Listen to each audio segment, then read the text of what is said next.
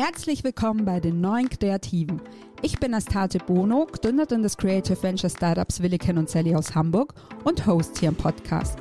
Ich frage mich und natürlich auch meine Gäste, wer sind die Kreativen von heute?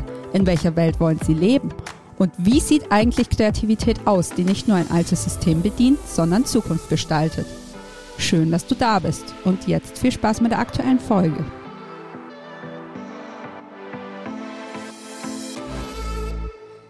Da ist sie, die letzte Folge des Jahres.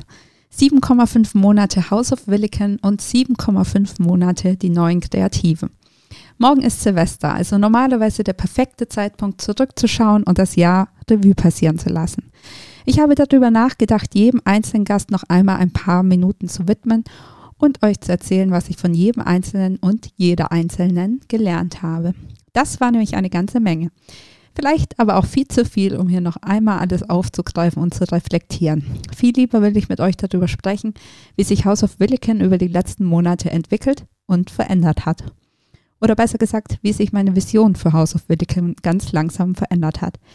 Ich habe ja von Anfang an kein Geheimnis daraus gemacht, dass ich eigentlich gar nicht so genau weiß, wohin das hier alles führen soll. Am Anfang stand da sowas wie eine vage Idee oder ja, vielleicht war es auch eher sogar nur eine Frage. Wieso überlassen wir als Kreative es viel zu oft allein der Politik und der Wirtschaft, den digitalen Wandel und unsere Zukunft zu gestalten? Warum sind die Kreativen, speziell im deutschsprachigen Raum, eigentlich so leise? Warum gibt es so wenige kreative Initiativen mit Strahlkraft und Geltungs äh, Gestaltungsanspruch? Oder kenne ich sie vielleicht nur alle nicht? Falls ja, wieso ist das so? Wo verstecken die sich denn alle? Sogar die Regierung hat sich das gefragt und die Initiative Neues Europäisches Bauhaus ins Leben gerufen. Dass das Ganze aus meiner Sicht wenig klug umgesetzt war, habe ich in meiner Introfolge schon kurz angerissen. Aber darum soll es hier ja jetzt nicht gehen. Ich wollte also die finden, die in den verschiedenen Branchen und Zweigen den Wandel vorantreiben und sie miteinander vernetzen. Zeigen, dass Kreativität mehr kann, als es ihr Ruf in Deutschland vermuten lässt ein Bewusstsein dafür schaffen, dass die Grundlage allen Fortschritts in der Kreativität zu suchen und zu finden ist. Deshalb steht auf der Website und in meiner Instagram-Beschreibung auch, House of Williken ist eine Plattform für visionäre Kreative und kreative Visionäre.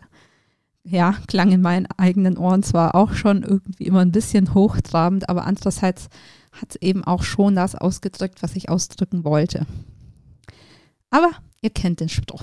Erstens kommt ja immer alles anders und zweitens, als man denkt. Mich persönlich haben zwar die Gäste, die genau diesen Anspruch in gewisser Weise auch erfüllt haben, schon immer am meisten fasziniert in den Folgen zum Beispiel mit Anna Wilhelmi, die im Innovationsteam von Adidas arbeitet, oder auch Kerstin Gold, die den Kunstmarkt behutsam in Richtung der neuen Technologien schubst, kam genau die Energie drüber, die ich mir immer so ausgemalt hatte. Und ich dachte, ja, ja, ja, genau das will ich mehr davon. Gleichzeitig habe ich aber auch gemerkt, dass euch andere Dinge und Themen viel mehr umtreiben. Ich kann mittlerweile schon fast nicht mehr zählen, wie viele von euch berichtet haben, dass ihr euch selbst viel zu oft als HochstaplerInnen empfindet, wenn es um die eigene Kreativität und um die eigenen kreativen Ambitionen geht. Dass euch die Wertschätzung und der kreative Austausch fehlen, dass ihr nicht so richtig wisst, wo es für euch hingehen kann und wie ihr in den Strukturen, in denen viele von euch arbeiten, glücklich oder wenigstens zufrieden werden sollt. Tatsächlich glaube ich, da beißt sich die Katze in den Schwanz. es ist, ist, im Moment nur eine visuelle Metapher für, da schließt sich der Kreis. Was ich damit sagen will, wer sich mit so elementaren Fragestellungen und Unsicherheiten herumschlagen muss, stellt sich natürlich nicht, also im übertragenen Sinne, auf eine TED-Talk-Bühne und erklärt dem Rest der Welt, wie wir den gesellschaftlichen, ökologischen und digitalen Wandel gestalten können. Dazu kommt, dass die Idee einer Plattform für Visionäre gerade durch die Welt zu wabern scheint und sich nicht nur in meinem Kopf manifestiert hat. Ähm, zum Beispiel hat die Vogue mit Porsche und dem Magazin Wired The Art of Drive gelauncht und in Hamburg entsteht gerade das The New Institute, dessen Chefredakteur Georg Dietz hatte ich ja auch in einer meiner ersten Folgen zu Gast. Ähm, ja, tolle und ambitionierte Projekte zum Thema visionäre Kreativität. Aber ich habe mir das so angeschaut und der erste Gedanke war, richtig, richtig cool. Der zweite Gedanke war, okay, dann kann ich aber auch gleich einpacken und muss eigentlich gar nicht erst anfangen.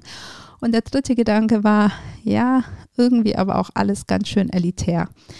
Den Eindruck habe ich ja damals auch schon in der Folge mit Georg geschildert und ich habe gemerkt, ich finde das total super, dass andere das machen, aber es ist eigentlich gar nicht so meins.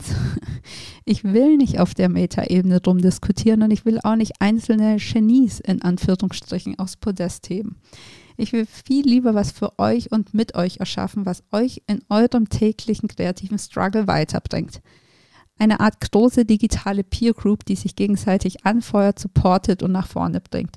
Und aus der vielleicht sogar in ferner Zukunft die Lobby entsteht, die Solo-Kreative und KünstlerInnen in Deutschland so dringend brauchen. In diesem Jahr ist schon die eine oder andere Idee für eine Plattform oder auch ein Projekt in meinem Hirn aufgeploppt, für die ich 2022 gerne zumindest mal den Grundstein legen wollen würde. Ja, konjunktiv.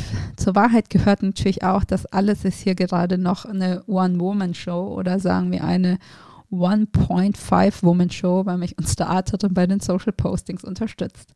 Aber von der Recherche für Themen und Gäste bis hin zur Postproduktion des Podcasts liegt alles andere momentan bei mir.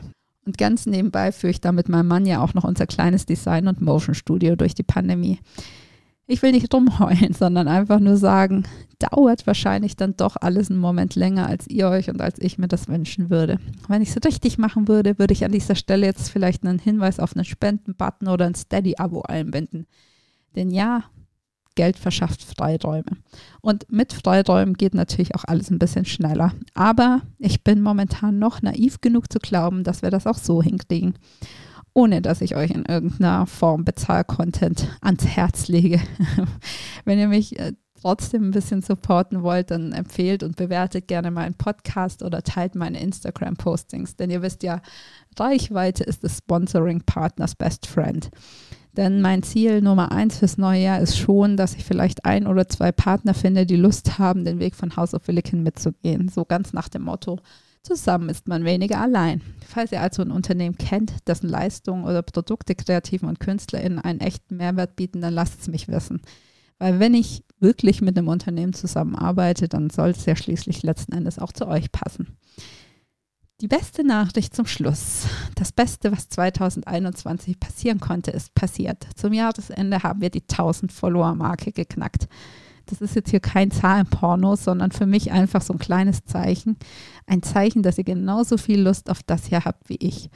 Und dass ihr nicht nur kurz vorbeischaut, sondern bleibt, ist für mich auch ein Zeichen. Dafür, dass ihr großzügig darüber hinwegseht, dass der Podcast noch nicht so regelmäßig kommt, wie er kommen könnte. Und dass auf dem Instagram-Account auch mal zwei Wochen lang einfach nichts passiert. Das nimmt mir im Moment eine Menge Druck und dafür bin ich euch dankbar. Denn Druck machen wir uns, glaube ich, alle schon genug. Und dieser Podcast soll ja schließlich Spaß machen, euch und mir. Spaß ist ein gutes Stichwort. Habt Spaß. Morgen im neuen Jahr und an allem, was ihr tut. Startet gut ins neue Jahr. Wir sehen uns auf der anderen Seite und ich freue mich jedenfalls drauf. Bis dann.